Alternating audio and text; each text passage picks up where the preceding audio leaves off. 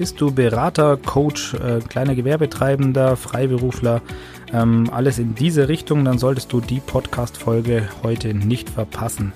Herzlich willkommen zur neuen Ausgabe der Podcast-Reihe Buchhaltung leicht und verständlich, Praxistipps für dein Unternehmerdasein.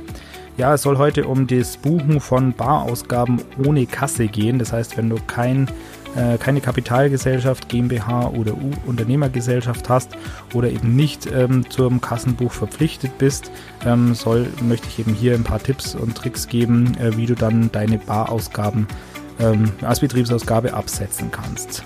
Ich bin der Florian, der langhaarige Buchhalter und möchte ein wenig Ordnung und Strategie in deine Buchhaltung bringen. Auf geht's, wir legen los. Ja, schön, dass du dabei bist und das Thema Kassenbuch in dem eigentlichen Sinne, um das soll es heute hier nicht gehen, weil da gibt's ganz andere Verpflichtungen. Aber wenn du eben äh, kleines Gewerbeunternehmen hast, ähm, Freiberufler bist, Berater oder Coach und eben hier und da mal Barausgaben aus deinem Geldbeutel zahlst, ähm, dann ist eben die Frage, wie kannst du das am besten über die Buchhaltung als Betriebsausgabe absetzen. Und um das Thema soll es jetzt hier kurz heute gehen. Ja, ähm, es ist ja so, dass du in dem Falle keine richtige Kasse hast, ähm, wo du eben einen Kassenbestand hast, wie eben bei einem Kassenbuch.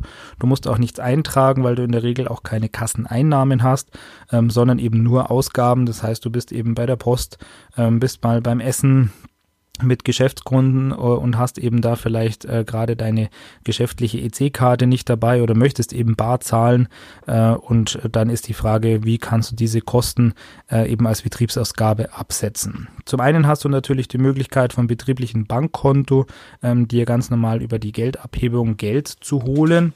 Ähm, allerdings wird diese Geldabhebung ähm, bei wenn du eben kein direktes Kassenbuch hast, äh, in der Regel als normale Privatentnahme verbucht.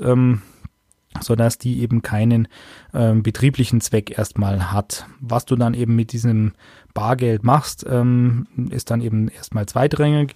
Aber wenn du dann eben mit diesem Bargeld dann essen gehst, dann möchtest du natürlich zum Beispiel diese Essensausgabe auch als ähm, Betriebsausgaben geltend machen.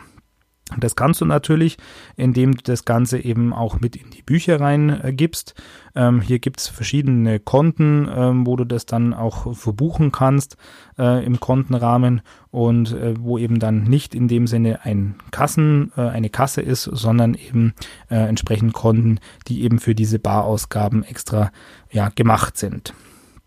Ja, äh, du kannst natürlich auch entsprechend Geld von deinem Privatkonto nehmen äh, und äh, hier bar zahlen, ähm, was eben hier in diesem Bereich der, ähm, der Barausgaben ohne Kasse eben auch reinfällt, ist, wenn du Belege bezahlt hast von deinem eigenen Privatkonto, eben mit der privaten EC-Karte beispielsweise oder Kreditkarte, ähm, dann ist es ja auch so, dass das in den geschäftlichen Büchern erstmal nicht auftaucht.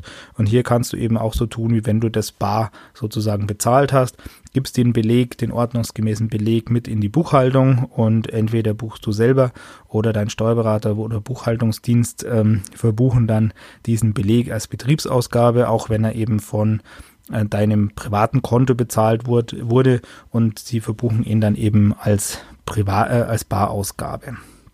Genau.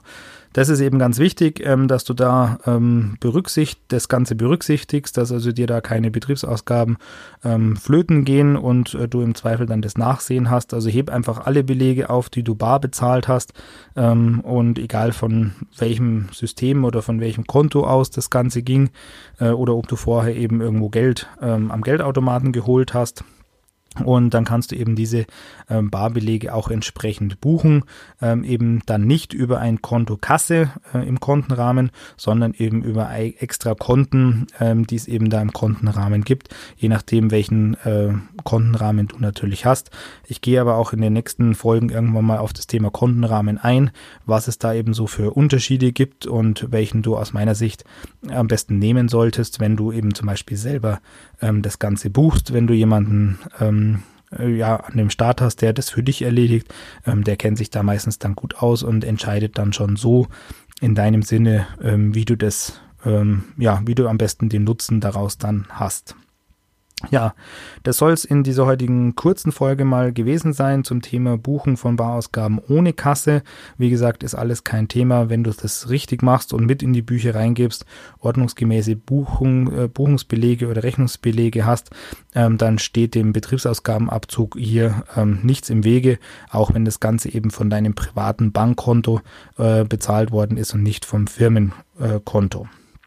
Ja, ich freue mich, dass du wieder eingeschaltet hast und würde mich über eine Bewertung dieses Podcasts natürlich freuen oder auch gerne einen Kommentar, ähm, wenn du die Möglichkeit hast, diesen hier irgendwo zu hinterlassen. Ähm, ansonsten vielen Dank fürs Zuhören und bis zur nächsten Folge. Da war der Florian, der langhaarige Buchhalter. Ciao.